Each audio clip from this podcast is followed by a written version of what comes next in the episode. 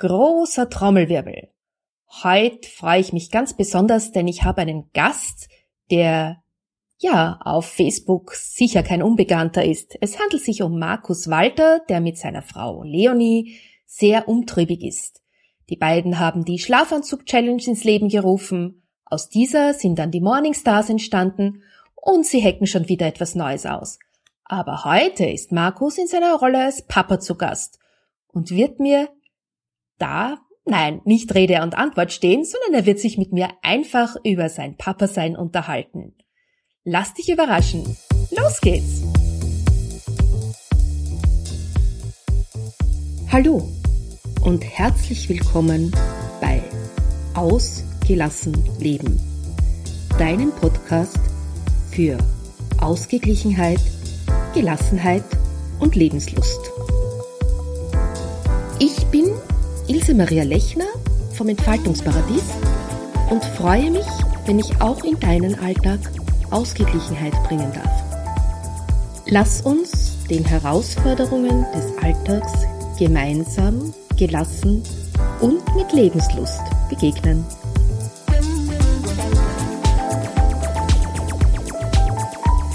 Ja, hallo, herzlich willkommen. Heute habe ich Markus Walter zu Gast. Vielleicht kennst du ihn und seine Frau Leonie ja von der Schlafanzug Challenge und von dem nachfolgenden Programm Morning Stars. Ähm, ich weiß aber, dass Markus und seine Frau Leonie schon wieder was ganz was Besonderes planen, aber das soll er dir am besten selber erzählen. Hallo Markus. Hallo liebe Ilse, ich grüße dich. Vielen lieben Dank für die nette Einladung hier zu deinem Podcast ausgelassen leben. ja, genau. Wir haben vor zwei Jahren das erste Mal diese Schlafanzugs-Challenge gemacht, von der du gerade erzählt hast, und dann dieses nachführende Angebot Morningstars. Und äh, wir haben das jetzt noch, ja, wie soll ich das formulieren, noch ein anderes Dach gegeben, nämlich wir haben es genannt Erfolgsbuffet.de. Ja, und interessierte Leute, wenn du als Zuhörer jetzt vielleicht daran Interesse hast, können da gerne mal reingehen, denn wir haben uns jetzt noch ein Stück weit mehr was auf die Fahne geschrieben. Wir sagen nämlich, wir sind jetzt verantwortlich, ja, und haben auch Spaß daran, ähm, dass unsere Kunden ein immer glücklicheres und erfolgreiches Leben einfach führen. Und das beruflich und auch privat. Und aktuell, wenn du bei uns auf die Webseite schaust, erfolgsbuffet.de, findest du dort eine kostenfreie meditative Reise zum Thema Ziele erreichen. Das ist da zum Gratis-Download bereitgestellt. Das so ganz kurz vorweg zu meiner Person. Vielleicht noch zwei, drei Dinge mehr. Ich bin ja mit der Leonie verheiratet und wir haben gemeinsam eine Tochter, die Sophie. Und die wird jetzt in den nächsten Wochen, wird die, ja, 16 Jahre alt. Also eine pubertierende Tochter. naja, schon fast wieder heraus, ne, das dem Größten. Ja. ja, aber genau deswegen bist du ja heute da. Du bist heute da in deiner Rolle als Papa. Und äh, wir werden ein bisschen plaudern, wie es dir so mit deinem Papa sein geht, welchen Herausforderungen du stehst und so weiter. Ne? Mhm. Frag mich aus. Frag dich aus. so, so eine einleitende Frage, ich meine, 16, das, das gibt ja schon einen guten Rückblick. Äh, was war euch in der Erziehung wichtig? Weil mit 16 kann man schon ganz gut beurteilen, hat's geklappt oder nicht. Und Genau, also ähm, uns war grundsätzlich immer wichtig, dass wir äh, in irgendeiner Art und Weise eine eine eine offene, ehrliche, ich meine, das sagen wahrscheinlich alle Eltern, ja, ähm, Austausch untereinander auflegen. Und ähm, wir, wir wir haben versucht auch immer die Sophie irgendwo mit einzubinden, sofern das natürlich auch alles irgendwo immer immer, immer machbar war. Was mir gerade so komplett in den Kopf schießt, ist, ähm, wenn ich zum Beispiel zu den Elternsprechtagen in die Schule gehe. Früher war das ja so und ich beobachte das bei anderen Familien auch immer so, da gehen die Eltern alleine hin. Ich sage, nee, das mache ich überhaupt nicht. Ja, da kommt die Sophie mit und dann gibt es ein Dreiergespräch. Ja, also denn ich brauche nicht irgendwas von dem Lehrer erzählt zu bekommen. Ich gehe nach Hause und erzähle der Sophie. Ja, also da ist dieser, dieser, dieser Austausch, dieses Miteinbeziehen des Kindes bei uns immer ähm, von klein auf immer ganz normal gewesen. Mhm. Ja, das kann ich gut nachvollziehen. Also bei uns war das auch so. Wir hatten nur das Pech, unsere Kinder gehen auf zwei verschiedene oh. Schulen. Und beide Schulen hatten am selben Tag Elternsprechtag. Das ist immer eine besondere logistische Herausforderung. Aber wir haben es hinter uns. Es hat jetzt, die Katharina hat jetzt im, im, vor einem Monat maturiert. Ja. Und somit ist diese Zeit für uns vorbei. Habt ihr es gut. Nee, du, das macht ja auch Spaß. Also, also weil ich gehe dann manchmal nur in diese Moderatorenrolle, schlüpfe ich dann da rein. Und hey, im Prinzip weiß die Sophia, worum es geht in der, äh, in der Schule. Die weiß ganz genau, da performt sie und da könnte sie, hat sie aber keinen Bock. Und äh, die Lehrer wissen das ja auch. Und äh, solange man da auch wieder offen kommuniziert, der Lateinlehrer beispielsweise hat auch zu mir gesagt, wissen Sie, Herr Walder, das mit dem Latein, das können wir ganz vergessen. Gell? Die Sophie kriegt immer eine 5, das sagen wir ihr nicht. Und dann kam die Sophie kurz Zeit später erst zu dem Gespräch dazu. Und ähm, auch da mit den Eltern, äh, sondern mit den Lehrern auch offen zu sprechen, fand ich auch total witzig. Und Aber seitdem wir auch bei Latein, das, sind, das, das ist ein schöner Aspekt gerade, komplett losgelassen haben, kommt die mit Dreier nach Hause. Wie geil ist das denn? Da ist dieser Druck dann, weißt du, von allen Schultern ist weg. Und ich glaube, das sind auch solche, solche Erziehungsgrundsätze, um, um auf das Thema wieder zurückzukommen, einfach auch mal loslassen und ein Stück weit auch vertrauen, dass das Leben das schon irgendwie regeln wird. Und da sind wir gerade, wie soll ich sagen, super im Flow oder unsere Tochter.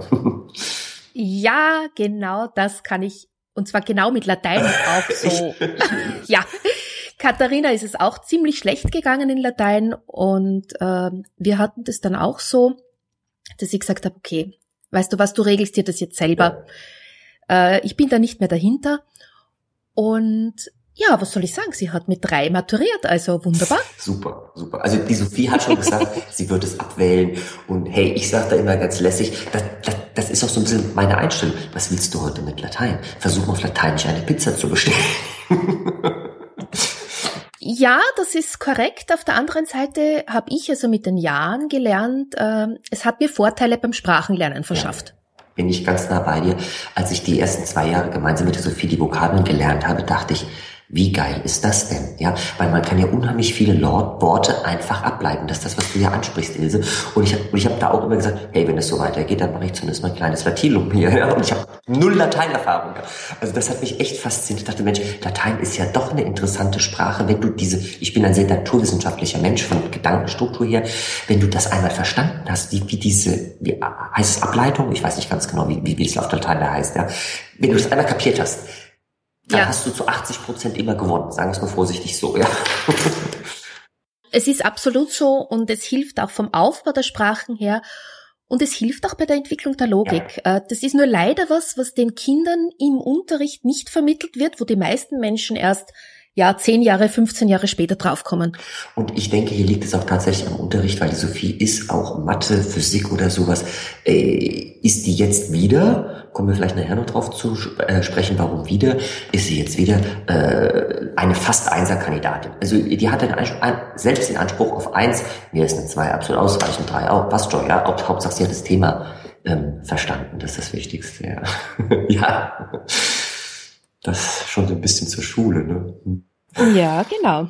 Aber das heißt, du hast ja da schon ein paar richtig eindrucksvolle Erlebnisse gebracht, so von wegen das Loslassen, dann auf einmal ja. den Druck rausnimmt und auf einmal das, das gewünschte Ergebnis selber da ist. Und das finde ich auch so wichtig, auch für die Hörerinnen und Hörer, dass es eben manchmal wirklich hilft, den Druck rauszunehmen und einen Schritt zurückzusteigen und zu sagen, okay, ich habe das Vertrauen, das wird klappen. Ja, und das fängt ja auch schon im Prinzip, das fängt ja schon im Kindergarten an. Ich erinnere mich daran, dass es, äh, dass es darum ging, ähm, die Kinder sollten irgendwas malen. Ich sag mal, äh, die, die, sollten ein Auto malen, weiß ich nicht mehr, aber die Sophie hat einen Baum gemalt, das weiß ich noch wie heute. Und da wurde sie dafür gefeiert, dass sie einen Baum gemalt hat. Und damit sage ich, Mensch, Warum feiern die jetzt das Kind, weil sie nicht das gemacht hat, was gefordert war? Verstehst du? Die Gesellschaft fordert ja was von uns. Wir sollen das und das machen. Wir sollen so und so uns entwickeln. Und das Kind hat komplett was anderes gemacht. Und da hat bei mir damals, in jungen Jahren bei der Sophie, hat das Umdenken angefangen und haben gesagt, okay, jetzt das Kind doch eher dahin zu fördern, was es kann. Ähm, und dann fingen wir auch an, ähm, sämtliche Angebote zu schaffen. Und äh, da haben wir ja, ich glaube, vor zwei Wochen ganz kurz drüber gesprochen, mal so ein halbes Jahr Ballett ihr anzubieten, ein halbes Jahr Klavierunterricht. Das war alles nicht das, was sie wollte. Und bis sie jetzt einfach das gefunden hat, was ihr extrem viel Spaß macht, wo sie, wo sie auch diese Angebote schaffen, gleichzeitig loslassen und ins Vertrauen gehen. Ganz wichtig. Wobei ich sagen muss, ein Hoch auf diesen Kindergarten. Ja dass die das so gemacht ja, haben? Ja, absolut. Ähm, ich kann da auch ein Erlebnis beisteuern von meiner Tochter, aus dem ich für mich sehr viel gelernt habe und äh, das wirklich so typisch ist fürs Thinking Outside the Box. Mhm. Die kam mal und hat gesagt, ja, also sie möchte malen und hat ein A4-Papier gehabt, hat gemalt und auf einmal kommt sie, sie braucht jetzt ein rotes Buntpapier. Und Klebstoff und Warte bitte auch. Und ich denke mir, okay, gespannt, was passiert. Und dann kam sie mit einem Bild, sie wollte einen Weihnachtsmann malen. Dieser Weihnachtsmann war aber zu groß, das heißt, der Kopf war fast an der Oberkante von dem A4-Papier. Jetzt hat er natürlich keine Mütze aufgehabt. Ich in ihrem Alter hätte wahrscheinlich ein neues Blatt Papier verlangt.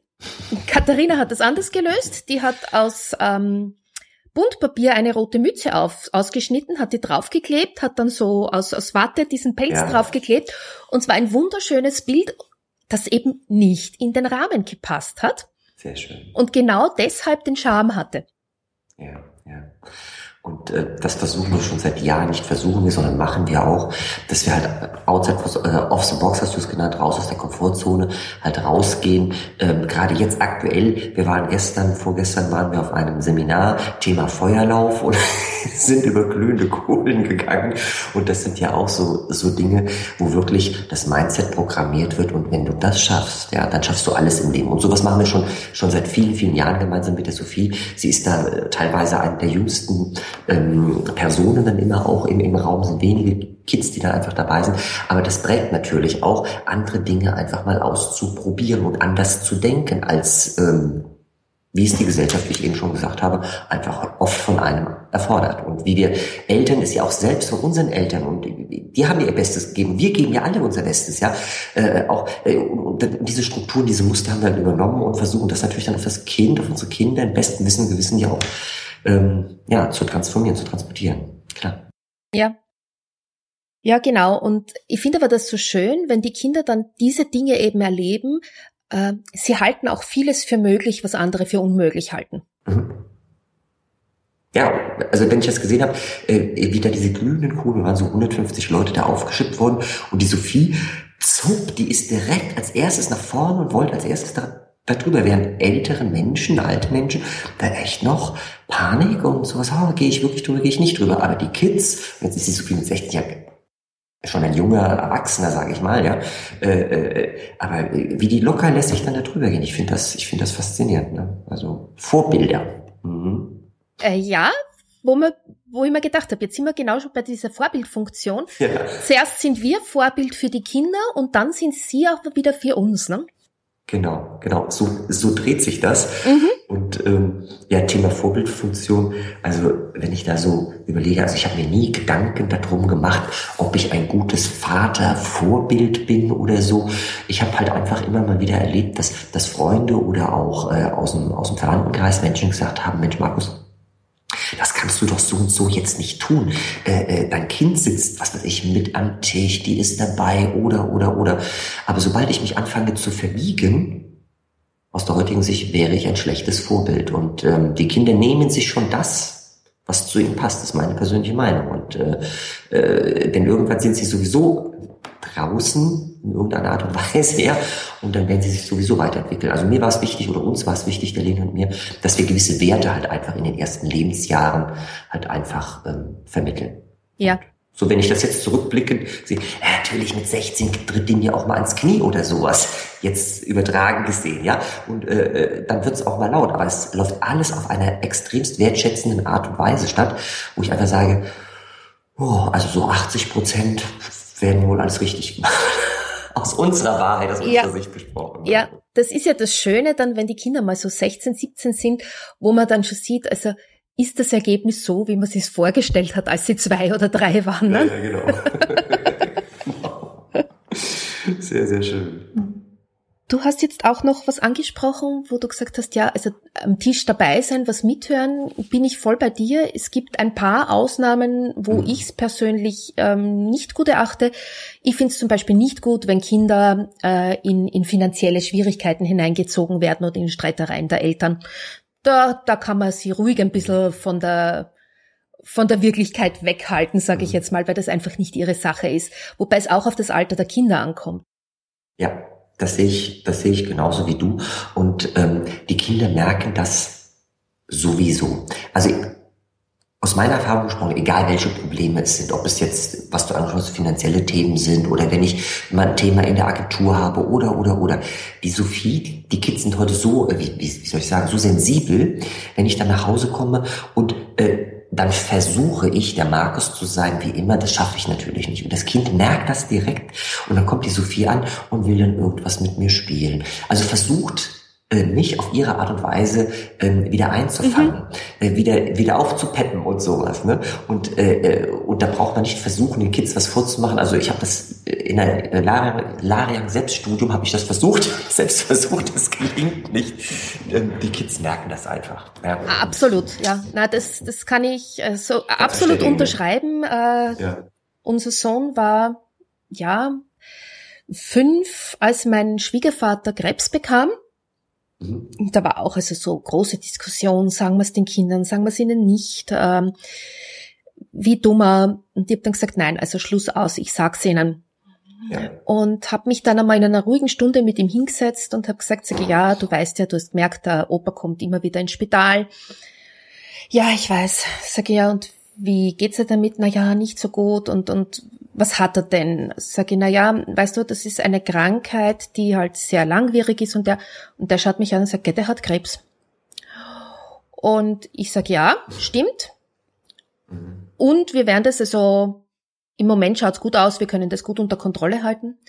Und er war aber dann so erlöst, weil er gesagt hat, sagte, weißt du, ich bin froh, dass du mir das gesagt hast, weil jetzt darf ich endlich weinen. Ja. Wie schön, oder? Also, also er durfte ja. sein Gefühl zeigen, weil solange er es nicht wusste offiziell, durfte er ja kein Gefühl zeigen. Mhm. Und was wir damit die Kids dann, wenn ihr es nicht gemacht habt, also herzlichen Glückwunsch zuerst mal, dass ihr es gemacht habt, ja, wenn ihr es nicht gemacht habt, was die Kids damit dann für eine Blockade erfahren, die sie ja mitnehmen ins Leben ja. unter Umständen. Ja. Die einen gehen besser damit um, bei den anderen manifestiert sich sowas dann ja auch und überträgt sich auf alle anderen Lebensbereiche. Wie schön wäre das gewesen? Also gerade, da sind wir beim Thema offen, ehrliche Kommunikation.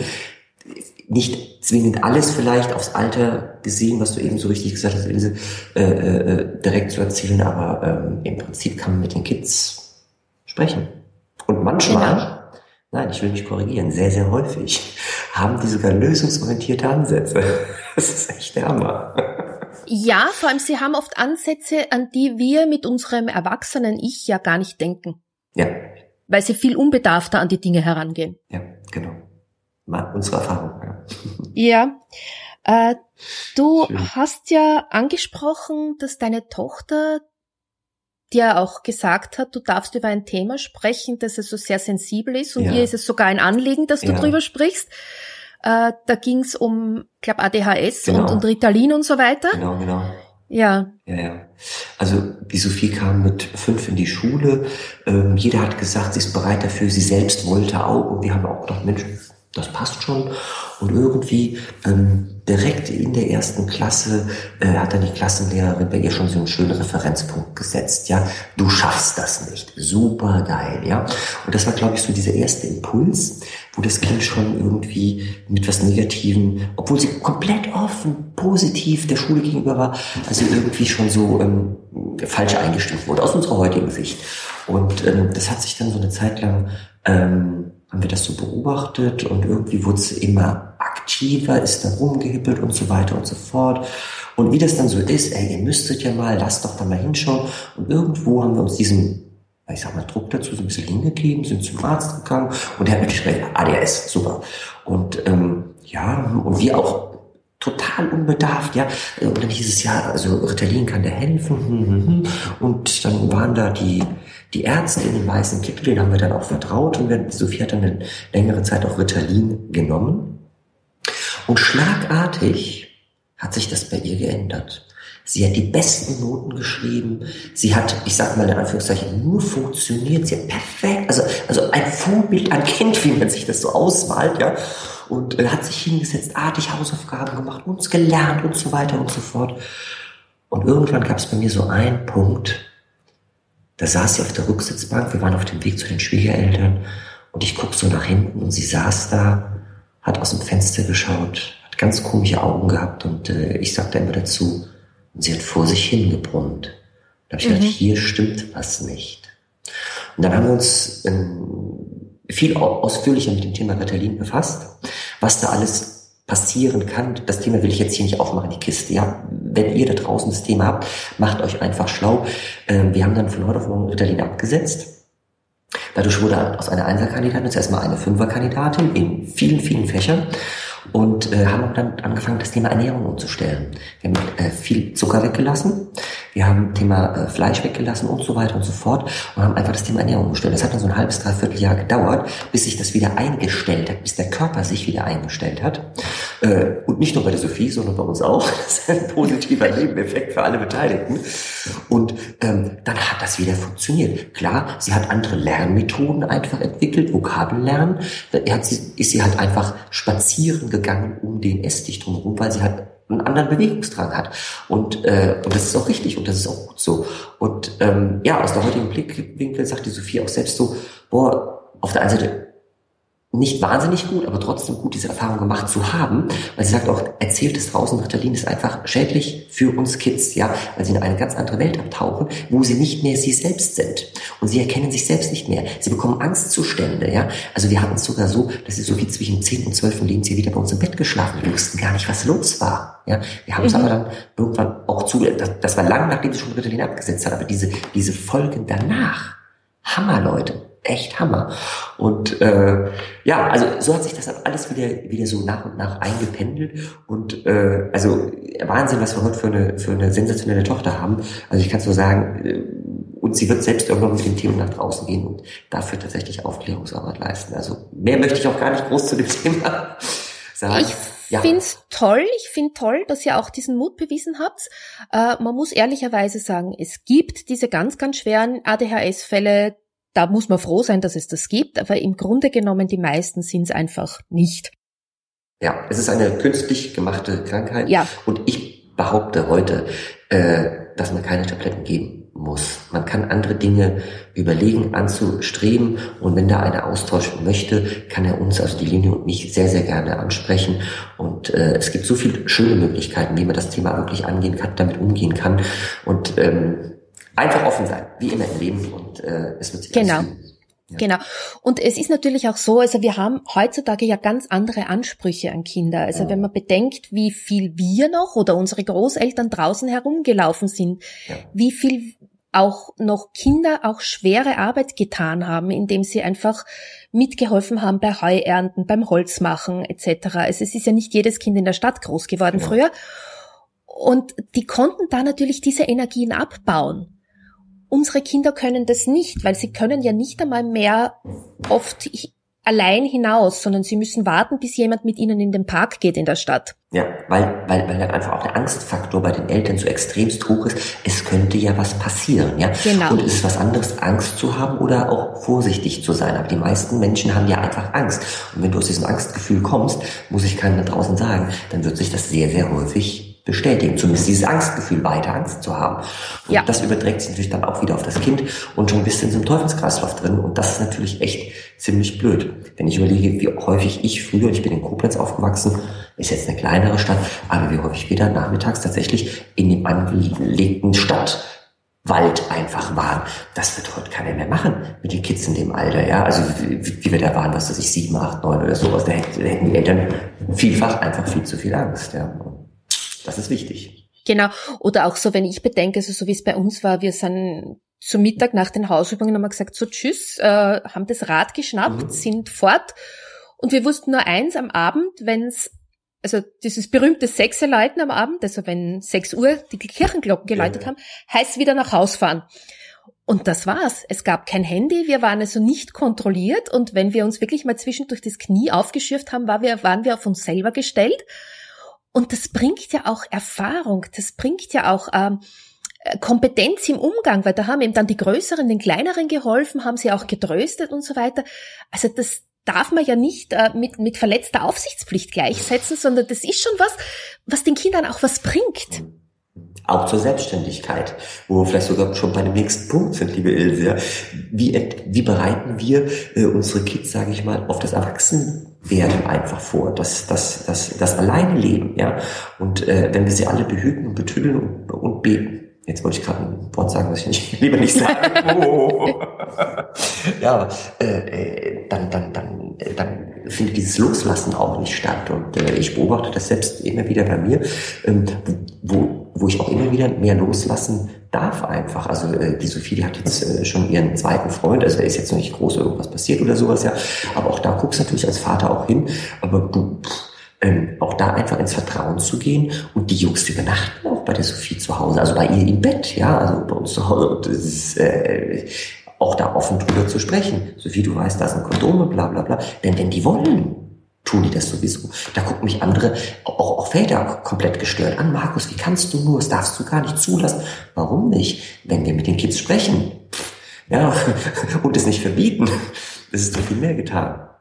Ganz klar. Ja, und sie finden auch eine Möglichkeit, wenn wir es verbieten. Also wozu ja, dann? Ne?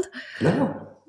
Und in Wirklichkeit, äh, also so aus meiner Beobachtung heraus, sind sie ja viel vernünftiger, als wir oft befürchten. Ja.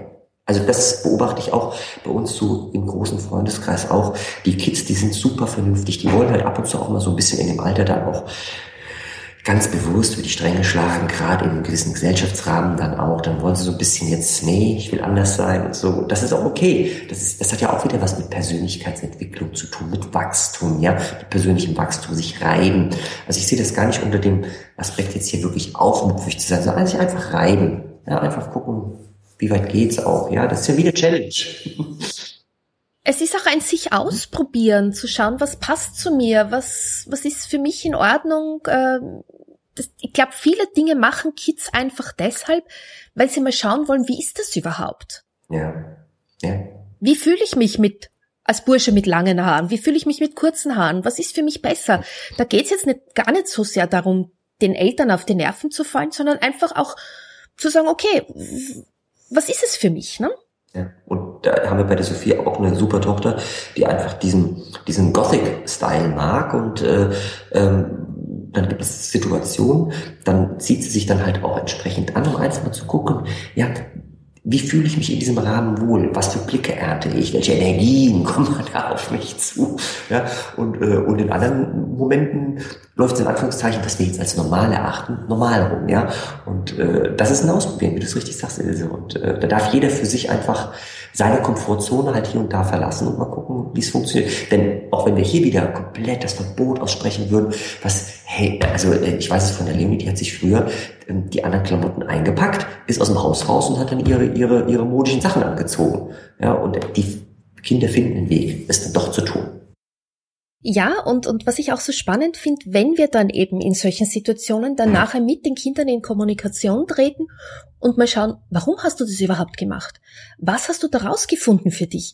Das ist nämlich dann das wirklich Spannende, wo wir dann auch, äh, ja, auch was lernen können über die Gefühls- und Gedankenwelt unserer Kinder. Und vielleicht lernen wir da ja auch was für uns selbst daraus. Ne? Das ist auch das Spannende. Du hast ja gerade was ganz Wichtiges gesagt, Ilse. Ähm, wir kennen das ja alle, dass es mal irgendwie eine angespannte Situation ist, sei es Klamotten, sei es andere Dinge oder sowas. Und nicht direkt in der Situation das versuchen auszudiskutieren. Es bringt nichts. Unsere Erfahrung zumindest. Ja? Ähm, weil dann stößt du extremst auf Widerstand. Und äh, das ist wie vielleicht auch, wenn wir als Erwachsene ein Thema haben. Einfach mal einen Ticken Abstand, keine Tage, aber ruhig mal einen Tag oder sowas. Und dann da nochmal drüber sprechen. Und dann kann man nämlich auch anders auf den anderen Menschen zugehen. Man versteht dessen Sachen ganz anders. Und derjenige uns natürlich auch. Und dann kann man es schön, ja, dann findet ein schöner Lernprozess statt auf beiden Ebenen. Ja, äh, und es ist ja auch so, dass man dann sich selber auch wieder abkühlt und äh, einmal reflektieren kann, weil oft ist es ja gerade bei diesen Erziehungsthemen so, dass gar nicht wir selbst sprechen, sondern es sprechen unsere Eltern, unsere Großeltern aus uns. Ja, äh, und das, was wir eben ja auch gesagt haben, neben den Eltern, Großeltern, auch die Gesellschaft, denn wir wollen ja gefallen. Ich habe letzt äh, so eine Studie gelesen, da stand drin, dass die Kids bis zum sechsten, siebten Lebensjahr 60.000 Mal eine Ablehnung erfahren. Also nicht nur ein Nein, sondern auch nur mal ein Blick so nach dem Motto, hm, Schätzelein, bis hierhin, ja. Also diese Ablehnung. Und äh, das ist Hammer, was die Kids da verarbeiten dürfen. Und wir tun es ja alle, aus bestem Wissen und Gewissen dass die halt nicht anecken, dass sie es halt leicht haben. Und das haben unsere Eltern ja auch gemacht. Haben wir auch schon eingangs gesagt. Es ist ja auch so, dass im Prinzip jeder Elternteil das Beste tut, was er zu diesem Moment gerade tun kann. Ja. Aber da gilt es eben auch manchmal zu reflektieren, okay, war es jetzt wirklich das Beste oder könnte ich es vielleicht noch verbessern? Ganz einfach. Genau. Genauso wie die Kinder dazulernen, dürfen wir als Eltern auch dazulernen. Das ist so schön. äh, ja, ihr arbeitet ja, ihr habt ja eine PR-Agentur und genau. wie ist denn das bei euch dann mit dem Thema Abgrenzung zwischen beruflichen und privaten Bereich, weil wenn also ein Ehepaar ja. miteinander arbeitet, dann ist es ja so, dass man doch gewisse Dinge mitnimmt und dann, wenn dann noch die Sophie dazukommt, wie, wie löst ihr das? Mhm. Also da gibt es kein fertiges Konzept. Wir haben halt einfach auch mal gesagt, wir lassen, ähm, wir haben es auch zum Glück Gott sei Dank ähm, getrennt, ja, also so sechs, sieben Minuten Fußweg von den Agenturräumen zu privat ähm, so dass wir es auch vieles halt einfach in der Agentur dann lassen können. Mhm. Und manchmal poppt dann trotzdem irgendwas zu Hause auf. Und äh, dann, dann, besprechen es halt auch. Aber auch da ist wieder, sich dann verkrampft zu geben, nee, dann soll es jetzt auch raus und dann, und dann, und dann wird kurz drüber gesprochen und einer sagt dann immer irgendwie, oh, das reicht jetzt auch. Und äh, dass wir wirklich zu Hause zu Hause lassen und privat privat. Wir hatten sogar mal eine Zeit lang, dass wir dann auch Kunden mit nach Hause genommen haben und haben dann quasi, äh, wir haben ein relativ großes Ess- und Wohnzimmer, dort dann auch mit dem Kunden gemeinsam irgendwie Strategien erarbeitet haben oder sowas, ja.